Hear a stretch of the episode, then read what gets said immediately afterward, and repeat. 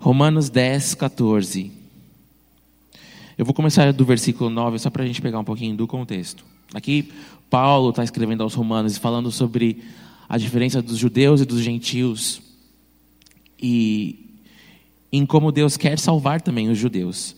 Então, a partir do versículo 9 do, do capítulo uh, ah, 10 de Romanos. Se você confessar com a sua boca que Jesus é Senhor e crer em seu coração que Deus o ressuscitou dentre os mortos, será salvo. Pois com o coração se crê para a justiça e com a boca se confessa para a salvação. Como diz a Escritura, todo o que nele confia jamais será envergonhado. Não há diferença entre judeus e gentios, pois o mesmo Senhor é Senhor de todos e abençoa ricamente todos os que o invocam. Porque todo aquele que invocar o nome do Senhor será salvo. Como, pois, invocarão aquele em quem não creram? E como crerão naquele de quem não ouviram falar? E como ouvirão se não, não houver quem pregue? E como pregarão se não forem enviados? Como está escrito, como são belos os pés do que, dos que anunciam as boas novas. Eu vou focar mais aqui no 14 e no 15. Como, pois, invocarão? Como, pois, clamarão? Como, pois, pedirão aquele em quem não creram? E como crerão naquele de quem não ouviram falar? E como ouvirão se não houver quem pregue? E como pregarão se não forem enviados? Eu quero falar sobre esses quatro pontos aqui que Paulo coloca, essas quatro perguntas que ele faz, né? E é uma pergunta que leva à próxima pergunta, que leva à próxima pergunta, que leva à próxima pergunta, que leva à última pergunta. E eu vou fazer de trás para frente. A última pergunta é: como pregarão se não forem enviados?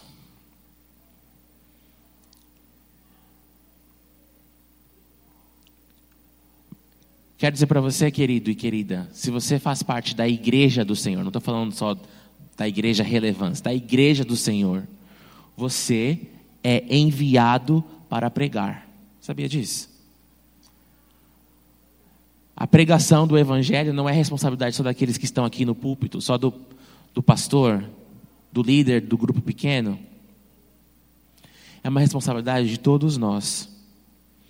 A palavra original no grego que definiu e traduziu-se como igreja é, é a palavra eclésia, eclesia, né, em, no grego. E a tradução dessa palavra significa chamados para fora, enviados. Você faz parte da igreja do Senhor? Então, querido, você é enviado. Você é um enviado a Bíblia fala que nós somos transportados do reino das para o reino da.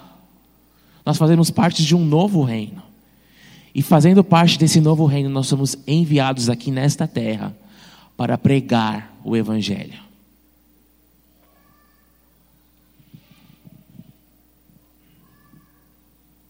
Deus, Ele conta comigo e com você para realizar a obra dele, o plano que ele tem, o plano de salvação. Fiquei pensando até, inclusive, o nome da igreja de vocês, né? Relevância. Remete à relevância, a ser relevante. Ser enviado significa que nós seremos relevantes, mas ser relevante não significa necessariamente que nós seremos populares. Vide o exemplo de Jesus. A relevância de Jesus é inquestionável. Ele dividiu a história, mas na história de Jesus, ele não foi muito popular. Tanto é que ele foi crucificado, foi julgado por coisas que ele não fez. Deus está nos enviando para fazermos a diferença, sermos relevantes nessa terra, mas isso não vai necessariamente significar que você vai ser popular que todo mundo vai gostar de você. Quantos querem ser relevantes? quantos, quantos creem que são enviados? Amém? Eis-me aqui, Senhor, envia-me. Eu, eu vi uma frase que me marcou muito. É um ministro de louvor que chama Sean Foyt, nem sei falar o nome dele direito. Mas ele escreveu assim: Você quer mudar a cultura? Comece uma família. Tenha filhos. Permaneça-se casado. Simples assim.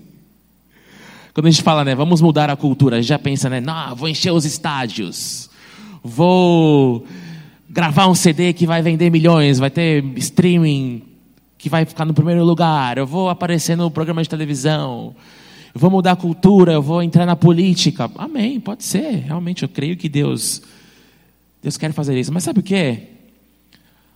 Eu acho que nós, o que nós mais precisamos é voltar para as coisas mais simples. Quantos anos está casado, pastor Massal? 40, 40 e poucos anos, tem que lembrar, hein? Senão a sua esposa, a dona Regina, vai ficar brava com o senhor. Mais de 40 anos casados. Isso, isso é uma revolução para os dias de hoje. Nossa geração, cada vez mais, o pastor Oliver até falou aqui, né? Individualista. Não, primeiro eu tenho que ver o, o meu, a minha carreira, o meu futuro. Depois eu vou ver esse negócio de casar, de ter filho. Daí quando casa, não sei, não estou gostando, não está legal. A gente, nossa igreja também é uma igreja muito jovem, né? Quantos casos de jovens casais que se casam, passam um tempinho, ai, não sei mais se eu quero ficar com ela, porque ela tem um negócio aqui na testa que eu acho meio estranho, não sei, eu não, eu não, eu não sinto atração por ela. Ah, não sei se eu quero ficar com esse meu marido, porque ele. Ele não ajuda em casa, sabe? Ele não faz nada. Só dorme. Enfim. Se nós queremos mudar a cultura, do dia de hoje, eu creio que nós precisamos começar nas pequenas coisas, nas coisas simples, básicas. Quantos aqui são pais? Quantos aqui têm filhos? Vocês vão me entender. Mas a minha vida cristã tomou um novo rumo, um novo, uma nova profundidade depois que eu me tornei pai. Depois que eu entendi o que é ter um, uma pessoa que está completamente dependente de você para viver. e através dessa experiência de paternidade, o Senhor mudou muitas coisas dentro de mim, trabalhou muitas coisas dentro de mim. Então eu creio que para nós transformarmos a cultura de hoje, nós precisamos voltar para essas coisas básicas, ser, sermos fiéis no pouco para que o Senhor possa nos colocar no muito. Hoje em dia, por causa das redes sociais, da internet, é muito fácil você ganhar influência. Ontem mesmo eu estava assistindo um, uma postagem que o pastor Tel postou, que o que nós temos hoje são pessoas muito influentes na terra, mas debochadas no inferno. Porque não tem fundamento as coisas básicas não estão fundamentadas. Muitos seguidores, muita influência, mas pouco joelho no chão, pouca fidelidade. Talvez alguém aqui precisa ouvir isso. Você quer mudar a cultura ao seu redor? Seja fiel aqui na sua igreja. Seja fiel com os compromissos que você fez.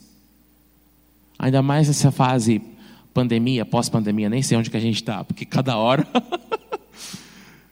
onde ficou tão fácil, né? Ah, ah, não precisa ir, vou ficar em casa.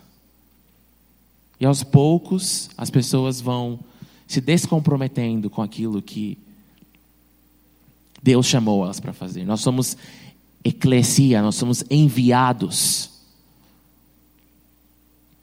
Seja fiel Seja fiel nas pequenas coisas. Prometeu que vai fazer algo, cumpra.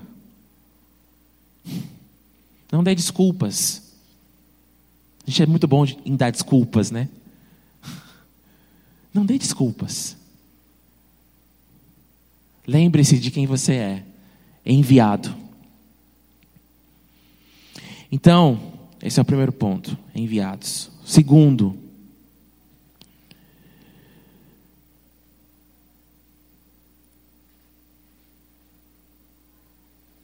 como ouvirão se não houver quem pregue? Como as pessoas vão ouvir se ninguém está pregando?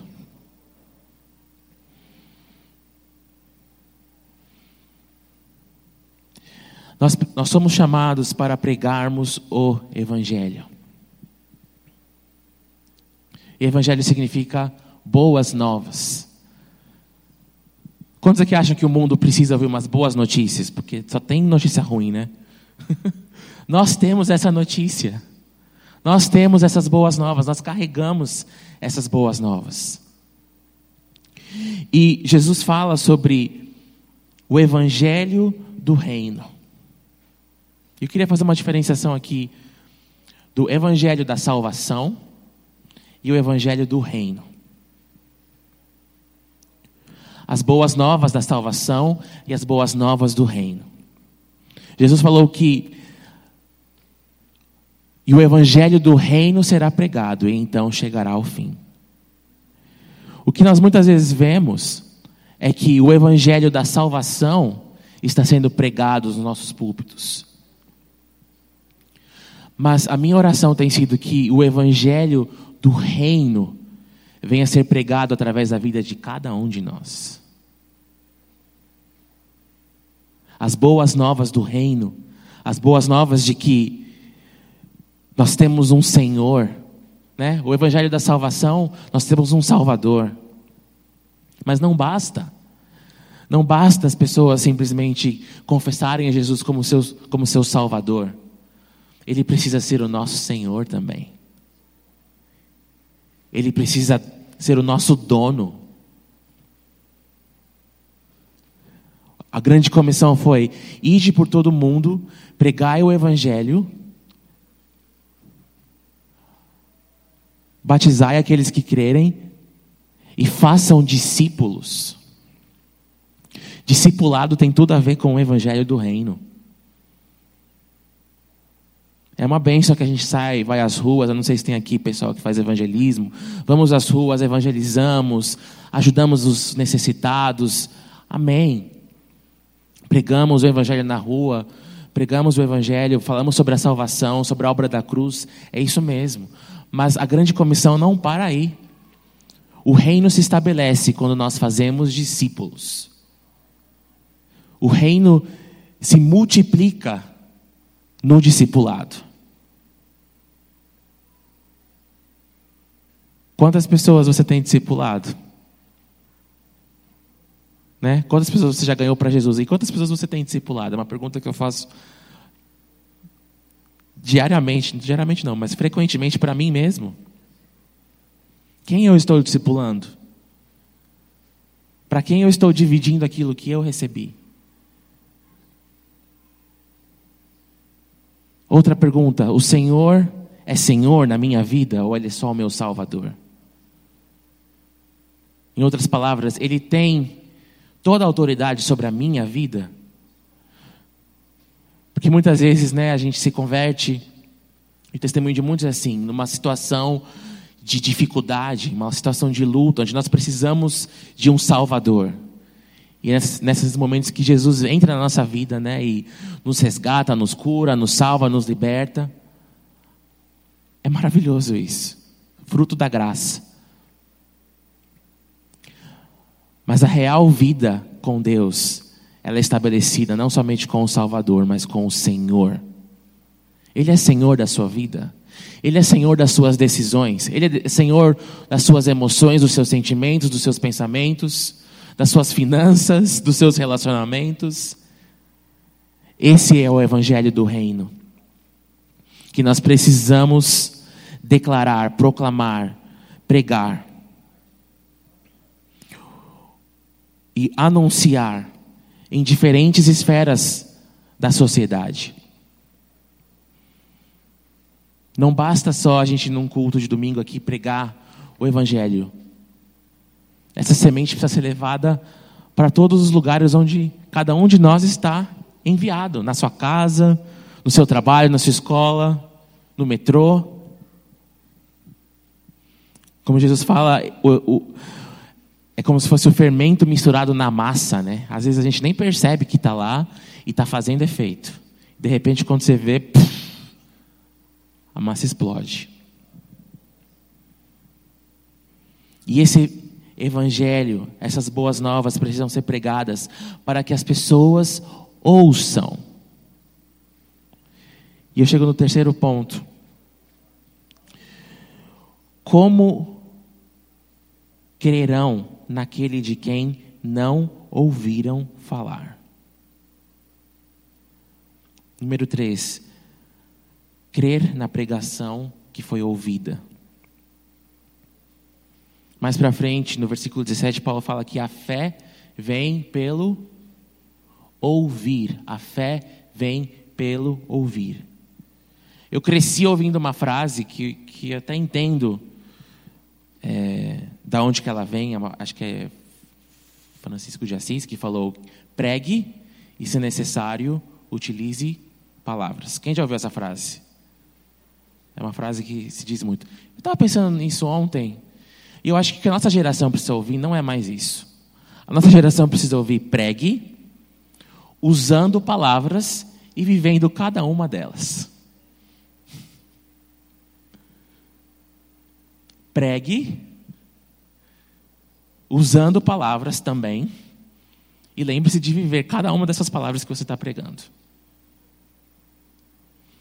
Porque eu percebo que muitas vezes a gente se esconde por detrás dessa dessa ideia de que ah, eu, não vou, eu não vou ficar falando de Jesus. Não precisa, só vou amar o meu próximo. Essa é a pregação, sim. Mas hoje, o, dia, o momento em que nós vivemos, as coisas estão tão explícitas, que nós também precisamos ser muito explícitos com a nossa mensagem. Nós amamos, nós nos importamos com o próximo, com o perdido, não só porque a gente é um bonzinho, mas é porque nós somos alcançados por uma graça, fomos alcançados por um, uma mensagem que nós não merecíamos, fomos salvos, mesmo não merecendo salvação. E o nome dessa mensagem é Jesus. Então, querido, pregue porque as pessoas precisam ouvir. Se nós nos calarmos, a Bíblia fala que até as pedras vão começar a clamar.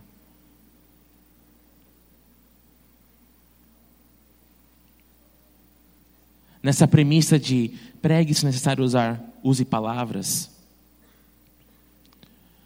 a gente começou a cometer o que, na minha opinião, é muitos erros. Nós nos calamos. E quando quando há um espaço vazio, isso é física, esse espaço será preenchido. Se nós não trazemos Jesus, alguém vai trazer alguma outra coisa. Porque as pessoas precisam de uma solução, as pessoas querem uma resposta. O mundo está buscando por uma resposta, buscando por uma solução, buscando por uma salvação. Nós não podemos nos calar. Nas pequenas coisas, eu não sou contra redes sociais, não sou contra Instagram. Mas às vezes eu vejo o Instagram de, uns irmãozinhos, umas irmãzinhas, não tem uma, uma menção de Jesus. É só selfie, selfie, selfie na praia, selfie na piscina, selfie ali. No... O único motivo pelo qual nós estamos aqui é para que as outras pessoas possam também conhecer essa mensagem. Deixa Jesus ser Senhor das suas redes sociais também. Não, mas é porque eu estou solteiro. Eu preciso achar, preciso achar uma esposa, então, né? Deixa disso.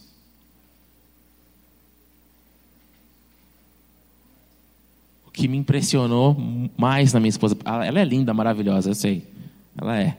Mas o que mais me impressionou nela foi esse coração. Ela amava a Deus e ama até hoje. É sobre isso, nós precisamos continuar pregando o Evangelho.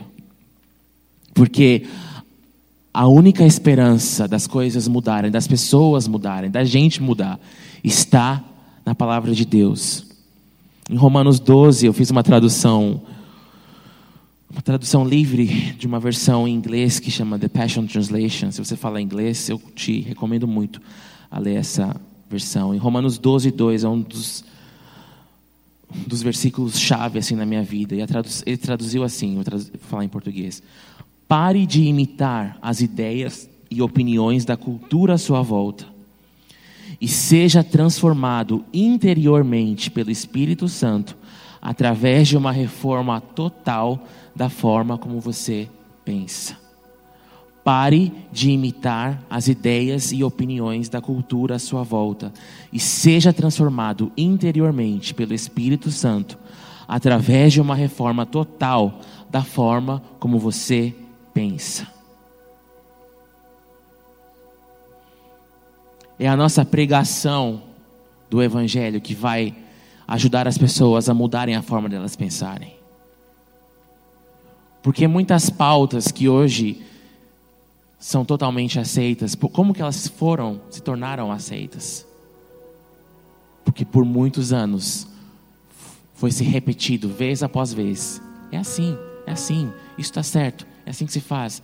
E hoje em dia, muitas coisas que não eram normais antes, não estou falando, não falando se é bom ou se é ruim, independente de qual seja a pauta. Mas nós somos assim. Se de repente todo mundo começar a falar, ah, o céu é preto, ah, o céu é preto, o céu é preto. Vai passar 15 anos, todo mundo vai acreditar que o céu é preto. Por isso nós, nós não podemos nos calar. Nós não podemos fechar a nossa boca. Nós precisamos proclamar. E em último lugar, como, pois, invocarão aquele em quem não creram?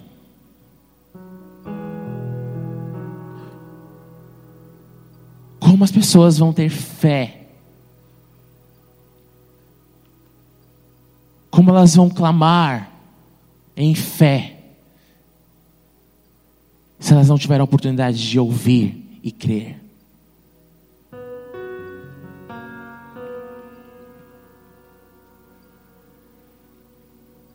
A fé é o combustível do reino. Paulo fala que sem fé é impossível agradar a Deus. Paulo também fala, essa, essa, esse versículo é muito radical. Tudo que não provém da fé é pecado.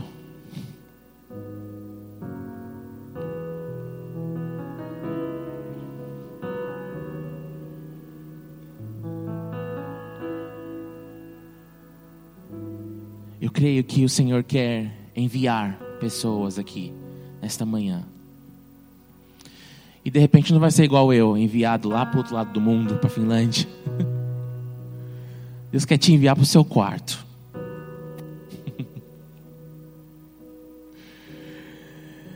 Deus quer te enviar de volta para tua casa, para você honrar o seu pai e a sua mãe. Amar a tua esposa. Amar os teus filhos.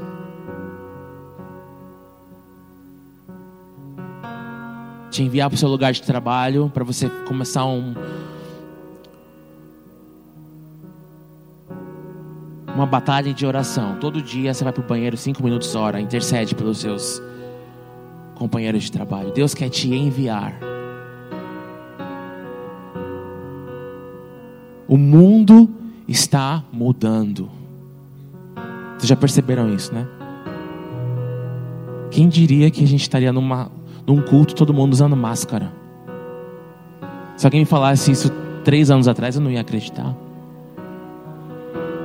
Nós precisamos entender nosso papel como igreja, enviados para fora, para proclamar o Evangelho do Reino de Deus. Quero te convidar a se levantar agora nessa hora. Nós vamos ter um momento aqui Eu tenho plena consciência, queridos, que este momento de culto é um momento de inspiração, mas a real transformação vai acontecer quando você voltar para sua casa. A real transformação acontece no relacionamento, no dia a dia. Você e Deus. Mas eu quero te inspirar aqui nessa manhã. Te inspirar aqui nessa manhã. A trazer diante de Deus a sua vida, o seu coração, tudo, tudo, tudo, tudo.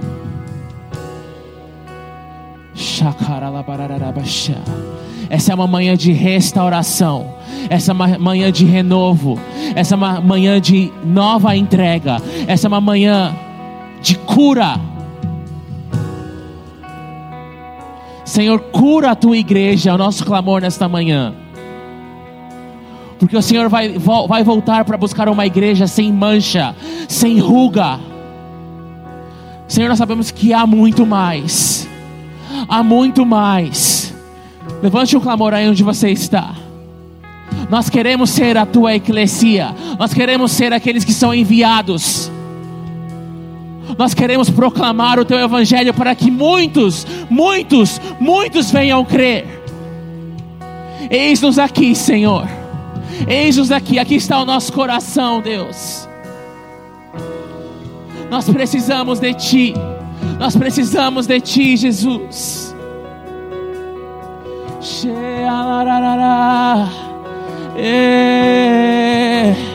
É, deixa o Espírito Santo te tocar nesta manhã. Deixa Ele te curar. Deixa Ele te tocar. Deixa Ele te restaurar. Oh, oh, restaura agora. Restaura agora.